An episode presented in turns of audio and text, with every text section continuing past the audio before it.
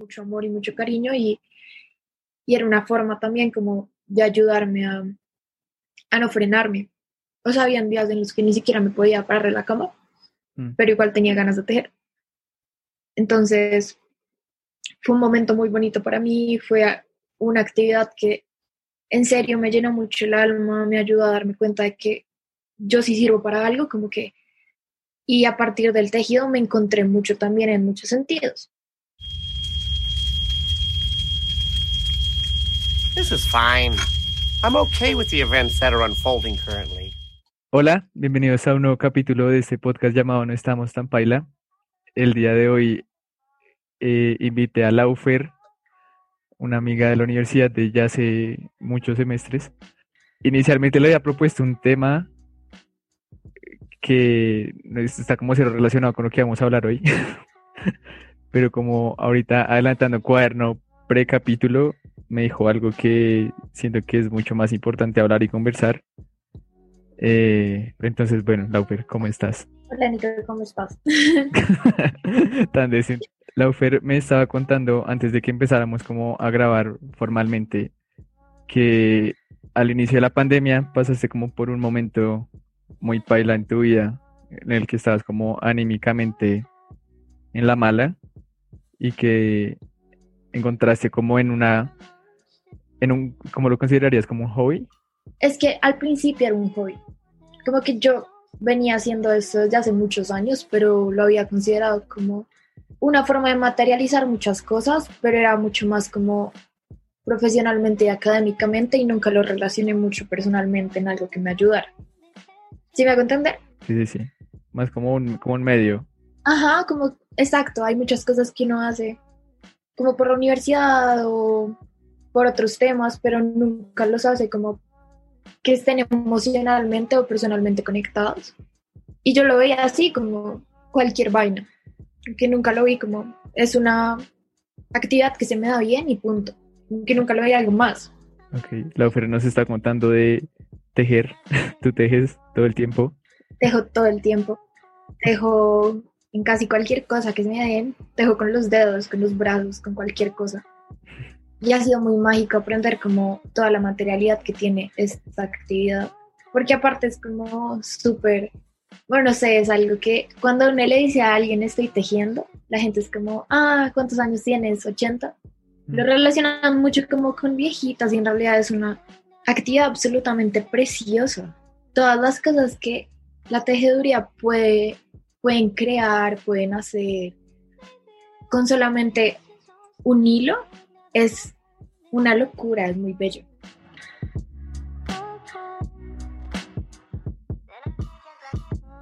¿Y qué fue? Bueno, contextualízanos. ¿Qué fue lo que eh, desencadenó como esta etapa de tu vida que tú me contabas antes de empezar? Uf, es que fueron muchísimas cosas.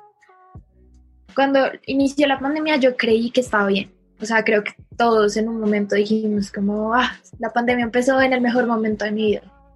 O algo parecido, como la estaba pasando también y llegó la pandemia. Y yo genuinamente creí que estaba bien. O sea, yo sabía que había muchas cosas en mi vida que quería mejorar, pero no pensé que estuviera en la mala. Cuando empezó a pasar la pandemia y empezaron a pasar meses y nos decían como no, todavía falta más, no vamos a salir pronto y todo se empezó a alargar. Em, Uno, creo que mucha gente le pasó como que empezó a interiorizar muchas cosas de su vida y muchas cosas, muchos aspectos que uno tenía muy olvidados y a mí me pasó eso. Me di cuenta de muchas cosas que me hacían mal y no me gustaban, pero en ese punto yo todavía no era capaz de deshacerme de todo eso. Y después, pues, tuve varios problemas de salud muy malos, como en serio estuve muy mal, estuve muy enferma, no podía ir al baño sola, no podía hacer muchas cosas sola, y eso me metió en un hueco emocional muy grave que obviamente, pues, si no puedes hacer muchas cosas te deprimes, pero yo no podía hacer nada. Yo pasaba, hubo meses en los que yo pasaba, lo único que hacía era como ir al médico, me sacaban sangre como tres veces a la semana, estaba súper enferma todo el tiempo, no podía comer absolutamente nada. Físicamente ya estaba muy débil y obviamente emocionalmente nada más me terminó de matar. Entonces yo estaba muy deprimida, estaba muy enferma, entonces lo único que hacía era acostarme en mi cama. Literalmente yo no comía, yo no paraba al baño, yo no iba a bañarme, absolutamente nada, yo no hacía nada. Estaba como ese punto en el que estás tan deprimido que ya ni siquiera te lavas los dientes porque ya no puedes. Eh, cosas tan simples como lavarse los dientes para mí eran imposibles, o sea, así sea coger el celular para mí era como un gasto de energía que yo no podía hacer. Entonces obviamente me perdí de mucha gente. Tenía momentos en los que ni siquiera tenía energía para llorar, o sea, simplemente como que existía, era un vegetal. Y mi mamá un día se cansó y como que al parecer en las charlas con la psicóloga, porque estaba tan mal que en ese punto mis papás estaban como también en terapia para mí. Eh, la psicóloga le dijo que tenía que encontrar algo que me moviera de nuevo. Y un día llegó a mi casa, a mi cuarto, como con cuatro bolas enormes de lana. Como haz algo, tú tejes, haz algo. Al principio yo dije como no, ¿qué voy a hacer? O sea, no tengo ganas. Y un día me levanté como a las 3 de la mañana y vi las bolas de lana y fue como, hagamos algo. Literalmente me levanté a las 3 de la mañana, me acosté a las 6 de la mañana y había hecho un top. Para mí ese fue el mejor momento de toda la cuarentena. Fue decir como, mucha soy útil, como pude hacer algo. No soy nada más de esta cosa que está acostada en una cama y que no se mueve. No, literalmente pude hacer algo y tuve la energía de hacer algo y me gustó y me motivó y cuando lo hice estuve pues feliz, no feliz exactamente, pero como que algo de felicidad dentro de mí. Después de eso, lo único que hacía era tejer. Genuinamente lo único que hice fue tejer. De día y de noche yo me paraba a tejer. En los peores momentos, habían días en que en serio yo, yo estaba muy mal, yo estaba como con pensamientos suicidas. Y me acuerdo mucho de levantarme muchas veces y decir como, puedo acabar con esto y puedo descansar y, puedo y tengo que dejar de ir a médicos, como que ya puedo estar bien, tranquila, pero no puedo aún porque tengo que terminar el saco y no lo puedo dejar a medias. y suena como un pensamiento muy bobo, como, pero a mí me movía. Yo decía, como no tengo que terminar este saco porque terminarlo me hacía feliz. Yo me vestía cuando terminaba un saco nada más para ver cómo se veía. Y también hacer prendas me ayudó mucho porque perdí mucho peso durante todo este tiempo como perdí por lo menos 12 kilos en tres meses y poder hacer prendas y decir como puedo hacer esta mi medida y no me queda grande porque toda mi demás ropa me quedaba enorme. Entonces decir como puedo tejer este saquito y puedo hacer lo que me quede para mí no me tiene que quedar tres tallas más grande porque lo estoy haciendo en este momento para mi cuerpo de este momento. Entonces a mí me ayudó muchísimo como darme cuenta que tejer no era nada más una actividad que yo estaba usando como un hobby o para desestresarme, sino que tejer se volvió como lo que decíamos ahorita, como catárquico.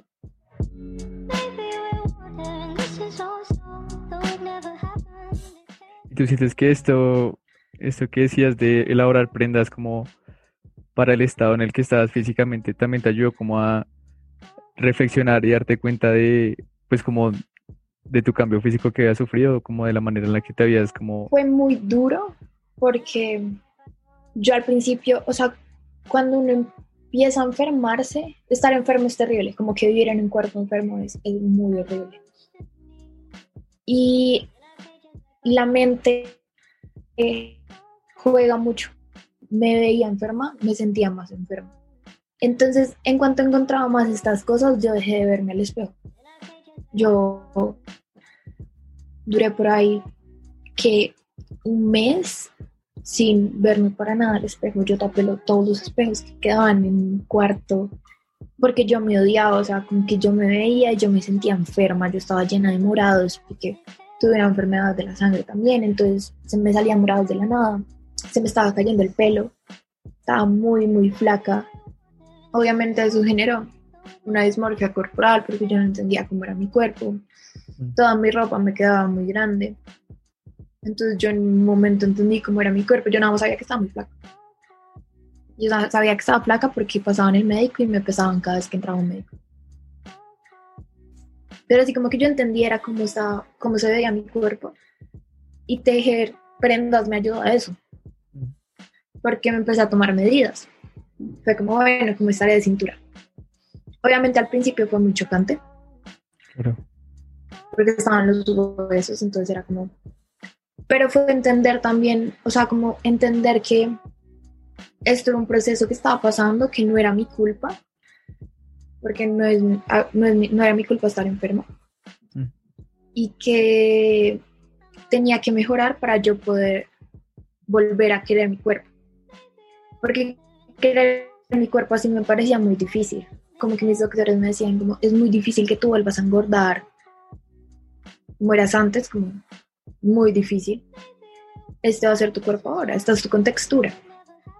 Y tejer me ayudó mucho a entenderlo, como poder tomarme medidas y decir, como bueno, yo puedo, yo puedo crear mi ropa que me sirva a mí, que me guste. Y está bien, como que yo puedo hacerlo. Mandé a arreglar toda mi ropa, alguna ropa la arreglé yo. Y también me ayudó muchísimo como a poder verme en el espejo de nuevo, porque fue muy complejo. Como volver a querer mi, mi apariencia fue muy complejo.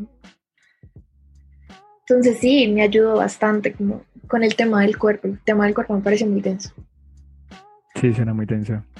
Además que yo creo que siempre que uno pasa por momentos así, como alguna enfermedad o algún momento anímico que uno está, así mismo uno se trata el cuerpo. Yo me acuerdo que muchas veces que yo también estaba como bajo de ánimo, yo dejo de hacer ejercicio, yo dejo de comer bien, entonces uno entra como en un ciclo en el que anímicamente no está bien y luego físicamente no estás bien, entonces como que se afectan unas cosas a las otras, entonces uno como que, no sé, termina peor anímicamente de lo que ya estaba solamente por, a veces por cosas que no se pueden controlar como tú, o a veces por como enfermedades, o por, o a veces por que simplemente uno anímicamente no da como para cuidarse físicamente uno mismo. Y era, eso me parece muy loco, porque, o sea, yo sí sé que anímicamente afecta mucho como uno está físicamente, pero, pero digamos, yo llegué a un punto en el que estaba tan estresada con todo lo que estaba pasando, estaba tan triste con todo lo que estaba pasando, que literalmente mis doctores fueron como, ya esto tú misma te lo estás empeorando. Digamos, estaba tan estresada que me dio acné feo, como mal Mm. como del acné que tú dices, como que terrible. Y mi doctor me decía como, estás en el límite y es por esto que te estás brotando y es por esto que se te está cayendo el pelo de esta manera. No puede ser que sí afecte un poco que estés enferma, pero tú estás tan estresada que te estás empeorando todo. Yo estaba tan estresada que y estaba tan pues tan nerviosa como en muchos sentidos digamos, yo, pues lo que tuve fue algo de lo, uno de los síntomas que tuve era que me desmayaba mucho. Y desmayarme me daba mucho miedo, porque nunca sabía cuánto tiempo me ibas, ibas a desmayar. Y me acuerdo que mi psiquiatra me decía como, entre más estresada te pongas cuando te vayas a desmayar, más rápido y más tiempo te vas a desmayar. Más veces te van a dar desmayos, más veces te vas a marear. Si tú entras a un baño creyendo que te vas a marear y te vas a desmayar, lo más probable es que te vayas a marear, porque tú misma te estás condicionando a esto. Fue un proceso psicológico y emocional muy difícil también entender como si no mejoras emocionalmente, no vas a mejorar físicamente porque no te estás dejando. Entonces, todo mi proceso médico fue primero tratarme la ansiedad, tratarme la depresión, tratarme todos los trastornos que me había dejado muchas otras cosas, porque generé trastorno bipolar, generé trastorno de pánico. Mejorar en todos esos sentidos, medicarme adecuadamente para todas estas cosas, y ahí sí puedo empezar a mejorar mucho más físicamente.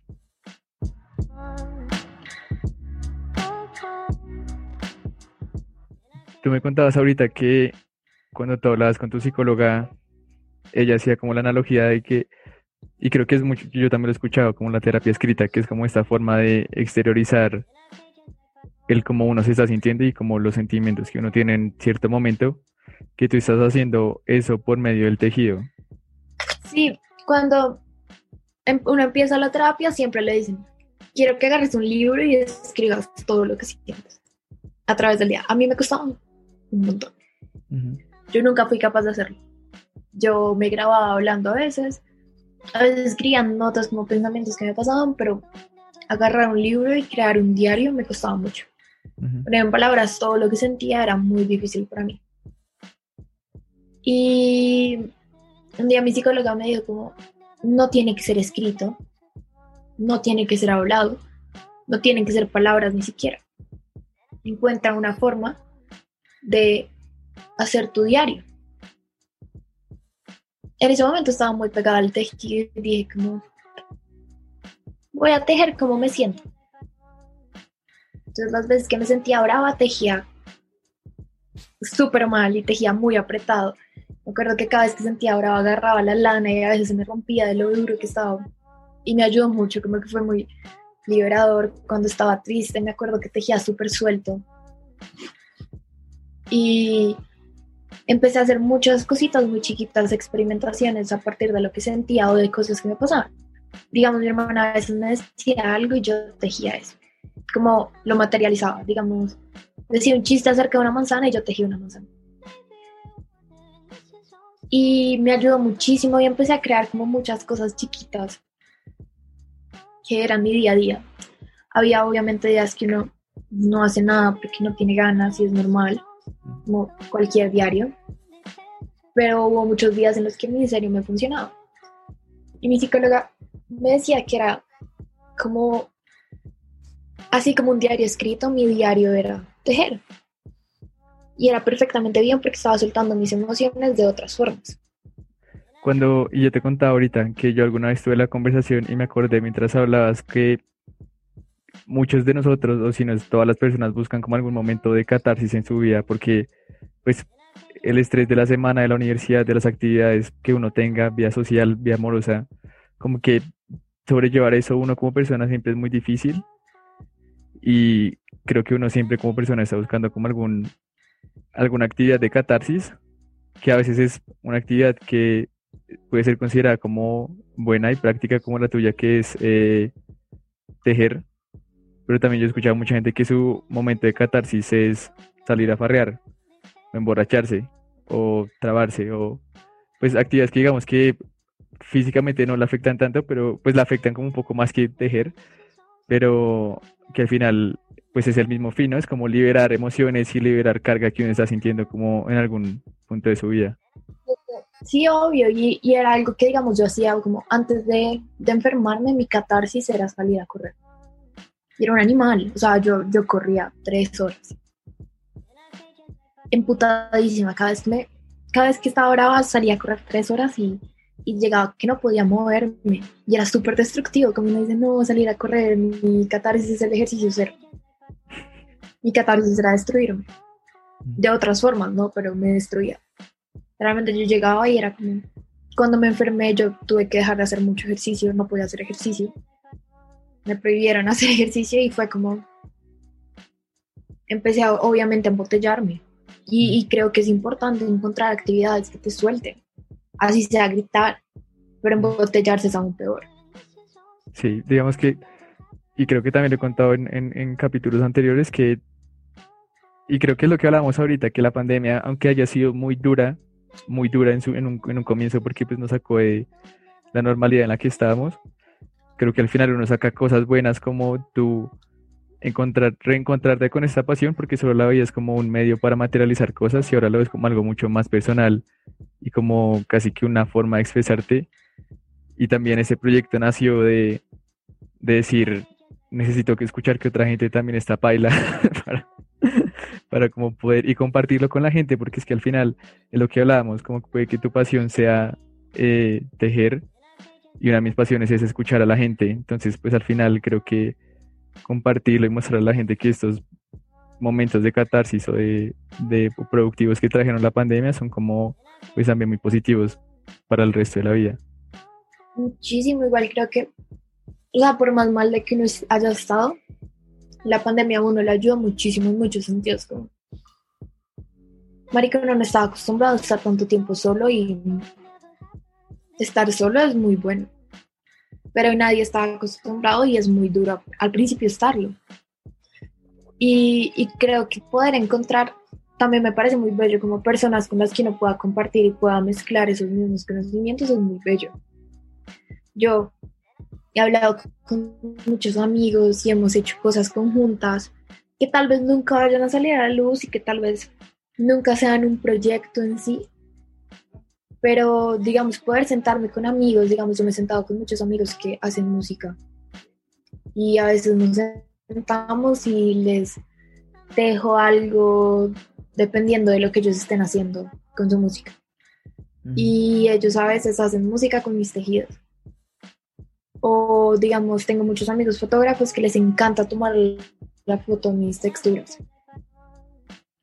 Y, y, es precioso encontrar gente que también pasó por un proceso así, que también encontró una actividad en la que pudieron materializar todo esto por lo que estaban pasando y poder unir esas cosas como lo que estamos haciendo ahora es, es impresionante, es, es precioso. Creo que mucha gente encontró su rumbo durante este tiempo o mínimo encontró lo que quería hacer o algo le ayudó en algún momento, pero, pero poder encontrar que no fuiste la única que pasó por una etapa de mierda y que te ayudó un montón. Que a mí me decían, ¿y cómo pasaste la pandemia? Yo casi me muero, pero una chinga.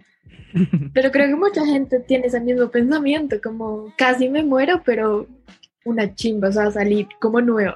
Sí, porque le brinda a uno como la oportunidad de, como lo que a ti te pasó, como de reencontrarse con muchas cosas que uno no hacía, porque antes uno estaba como perdido en la rutina, como que uno solamente vivía para estudiar o solamente se levantaba de la universidad, volvía y dormía, entonces como que uno nunca sacaba tiempo para hacer vainas fuera de esa rutina y que uno lo sacaran totalmente de esa rutina, un poquito a las, pues, a las malas, porque nadie escogió estar en pandemia, eh, pues nos dejó como reencontrarnos con vainas y después de pasar por todo el mierdero, no decir como, bueno, sí, no estuvo tan paila y esto queda para el resto de mi vida.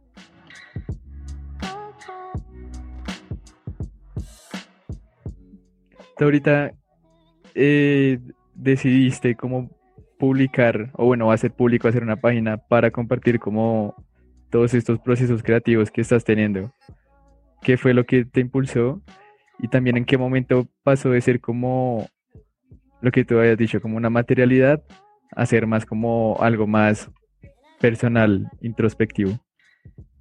Durante mucho tiempo yo había dejado de lado muchos aspectos de mi vida, como mis amistades y fue algo, y es algo de lo que yo en este momento me arrepiento. Cuando volví como a mi vida, como mi vida es mucho más que todas estas cosas malas, y volví a conectarme con mis amigos y todo, siento que ellos me motivaron mucho a, a muchas cosas. Siento que si ellos no hubieran estado ahí diciéndome como, haz esto, dale, o cuando yo les contaba una idea y ellos eran como, Jay, me encanta, está precioso, o cualquier cosa, a mí me hubiera costado mucho seguir porque le tenía mucho miedo tenía pánico. Yo cada vez que hacía un saco o hacía algo y lo quería subir como a Instagram o a algún lado, se lo enviaba primero a mis amigas y era como, vean lo que hice y ellas como, súbelo y yo como, no. Y como que después de un rato ya es como que ellas me decían como, la está increíble, en serio. Si te gusta, muéstralo.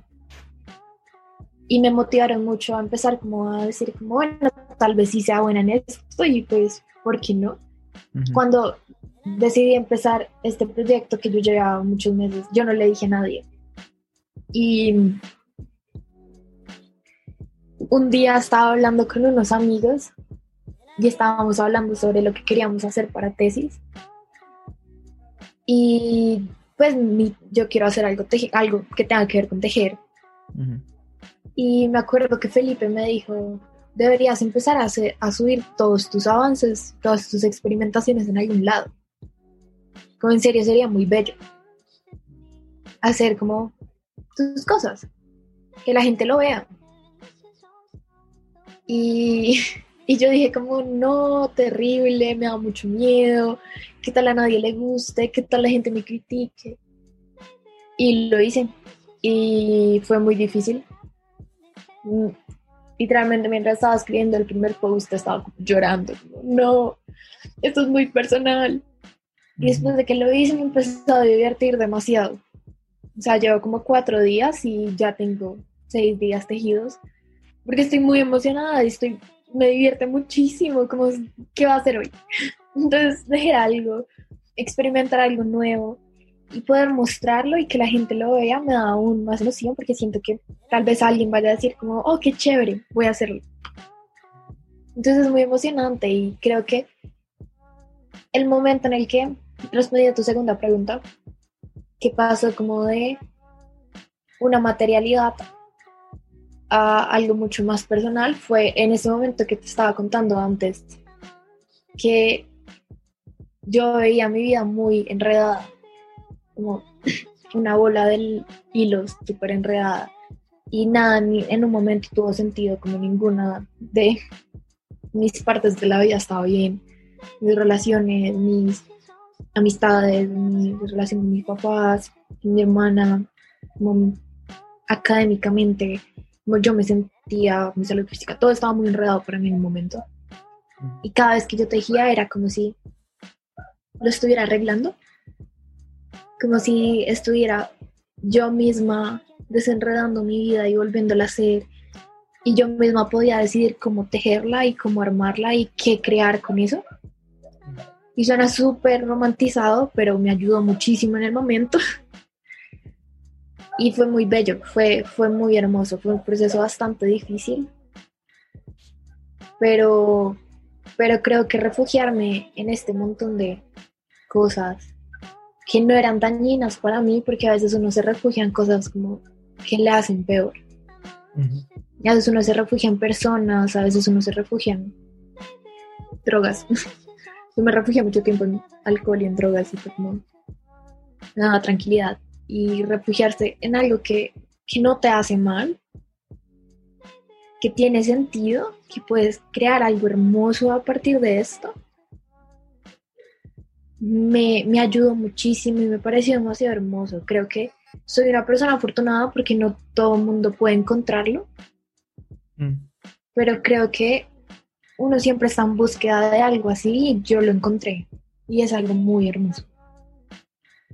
Yo creo que es algo de constante búsqueda.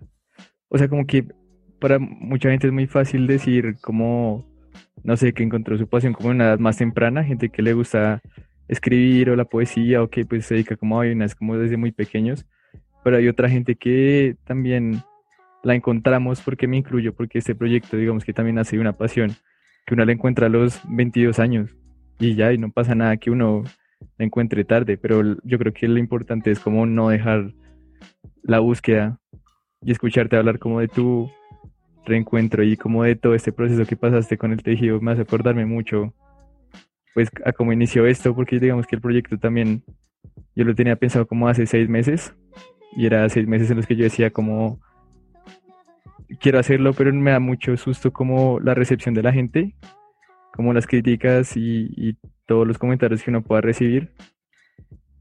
Porque a veces creo que eso es lo que más lo empieza a mal viajar a uno, como lo que, y se conecta un poquito a lo que estábamos hablando ahorita, como uno se predispone a que la gente lo va a recibir mal o que no lo va a tomar bien o que va a decir como, ay, qué bobada y luego cuando uno lo saca al público y recibe como comentarios, uno dice como no fue tan grave como pensaba. yo creo que yo duré como sin joderte seis meses pensando el proyecto y después de que ya tenía grabada la primera cosa duré como dos meses esperando publicarlo. Porque yo decía, marica, qué susto. Y daba mucho, y da mucho miedo, como uno está escribiendo como el primer post o haciendo la primera vaina como para en serio ponerlo al público y uno está temblando. No, yo me acuerdo que estaba hablando con un amigo mío mientras estaba subiendo las vainas porque no era capaz de hacerlo sola y yo le decía como, no lo voy, no lo voy a hacer. Me decía como, no, Lau, dale, hazlo, hazlo. Y yo como, no, no puedo. Y en serio, vamos así como 15 minutos hasta que el man dijo como, ¿quieres que lo haga yo? no puedo hacer, y me subí. Pero, pero es muy difícil y, y, y creo que, que, igual es, es un proceso muy hermoso que, que uno puede encontrar en cualquier momento. Tal vez en unos años encontremos algo más que nos mueva de otra forma o algo que se complemente con lo que estamos haciendo ahora y está bien. Aunque esto no tiene que ser lo único que te tenga que complementar. Tal vez en un momento encontramos otra vaina y tal vez se complemente con esto, o tal vez olvidemos, nos, nos olvidemos de esto, pero lo importante es que ahora lo estamos haciendo. Y ahora nos está ayudando y ahora nos está dando muchas razones para estar tranquilos y nos está dando muchas razones para encontrarnos de distintas formas.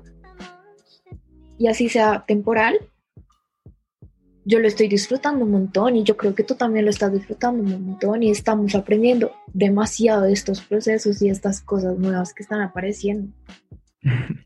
No, porque es que me, me hiciste acordar de que uno siempre, y sobre todo cuando son pasiones así, creo que uno está constantemente buscando ser el mejor de alguna forma y muchas veces se olvida la pasión por la que uno empezó haciendo las cosas. Como que no sé, digamos, hay gente que le apasiona dibujar, pero dice como, ay, no, ¿para qué lo voy a hacer si yo no soy tan bueno? O que le gusta la música y dice como, ¿para qué toco un instrumento si no me va a ver tan bien? Yo creo que cuando se encuentren o tengan una pasión, alguna, algo así, dejen de pensar de que tienen que ser los mejores para eso y solamente háganlo por cómo los hace sentir a ustedes y por cómo les aporta su vida, porque creo que uno no siempre tiene que ser el mejor en todo lo que hace, solamente es importante disfrutarlo y sacar lo mejor de, las actividades que uno haga. También es muy bello equivocarse. Es muy valioso. Es muy valioso hacer las cosas mal. Es muy valioso ver que las cosas salieron chuecas o salieron feas. es muy bonito. Y poder ver después que la cosa que te salía chueca hace tres meses te sale perfecta ahora. O la cosa que literalmente llorabas mientras lo estabas haciendo porque no eras capaz ahora la haces como en 20 minutos. Equivocarse es muy hermoso y es, un, es parte del proceso, o sea, no puedes pretender hacer las cosas uno bien desde el momento, pero hacer las cosas mal es, es muy bello. Yo tengo muchos retazos de cosas que empecé a intentar y que me salieron terribles y que tengo como un proceso de cosas que ya después de varias veces de hacerla empezaron a salir mejor y yo veo como los retazos chuecos y es como, y me río y siento como, como mucha paz al saber que empecé con esto y que de todas formas fue parte de mí. Me da mucha paz saber que uno puede seguir avanzando, que uno no se tiene que estancar y que si uno se estanca uno puede seguir intentándolo, como que no es necesario quedarse ahí. Yo creo que algo que ya quiero dejar como de enseñanza, en tanto tu proceso como el mío, creo que lo más importante es como afrontar esas inseguridades a las que uno tiene cuando se enfrenta a un proyecto nuevo, porque uno es el que más se pone trabas cuando va a empezar algo. Y uno es el que siempre se va a llenar de inseguridad diciendo como esto no me va a quedar tan bien o esto no lo va a hacer tan bien, nadie me va a escuchar o nadie va a ver mis tejidos o como que uno se llena de inseguridad y uno dice como ¿para qué lo hago? pero cuando uno toma el salto y toma la decisión de decir como quiero hacerlo por mí, porque quiero mejorar y porque si no empiezo esto nunca lo voy a hacer, creo que es el paso más difícil, pero es el paso que todos tenemos que dar. Y es muy bonito, es muy bonito. Hacerlo es duro, pero es muy bonito. Sí, yo sé que cuando lo vean en retrospectiva, si tienen algún plan en proyecto, si tienen algo en mente, van a decir como menos mal lo hice, como menos mal me arriesgué a hacerlo, porque si no, nunca podía, no, hubiera podido aprender todo lo que he aprendido o no hubiera podido hacer todo lo que he hecho. Y si no funciona, igual es parte del proceso. Queda ahí enseñanza. dense el chance de, de, aprender de sus fracasos. Exacto, equivocarse es muy bonito. Equivocarse es muy bonito. Y no estar bien también es muy bonito. Uno aprende mucho. Si uno no se equivoca, uno no aprende. Un libro de autoayuda. Pero es chistoso porque también es chévere también que uno no se quede como en lo malo de la vida, sino en lo bueno que le puedo aprender a eso. Y la pandemia es uno de esos ejemplos, tu historia es uno de esos ejemplos y creo que muchas de las historias que pueden encontrar acá es muchos de esos ejemplos que van a haber momentos duros, van a haber momentos de incertidumbre, pero pues siempre es mejor arriesgarse y tomarlo de la mejor manera y aprender de todo esto que nos va a pasar seguramente durante toda la vida. Y yo creo que es una súper frase de cajón, pero después de tocar fondo nada más es para arriba.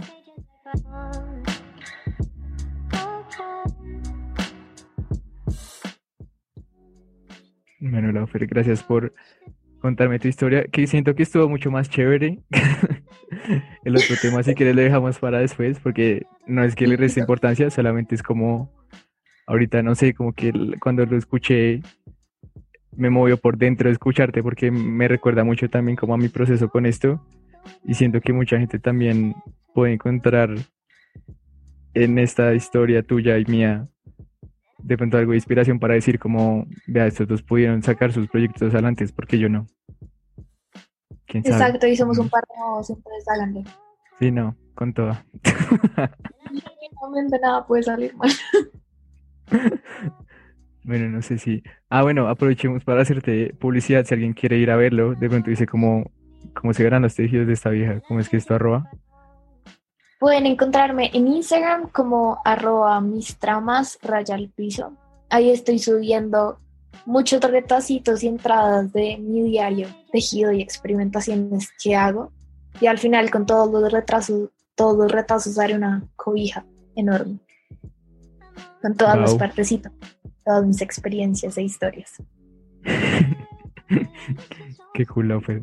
Me alegra escucharte bien y escucharte apasionada por ese tema que contaste, porque sí, creo que se nota un cambio.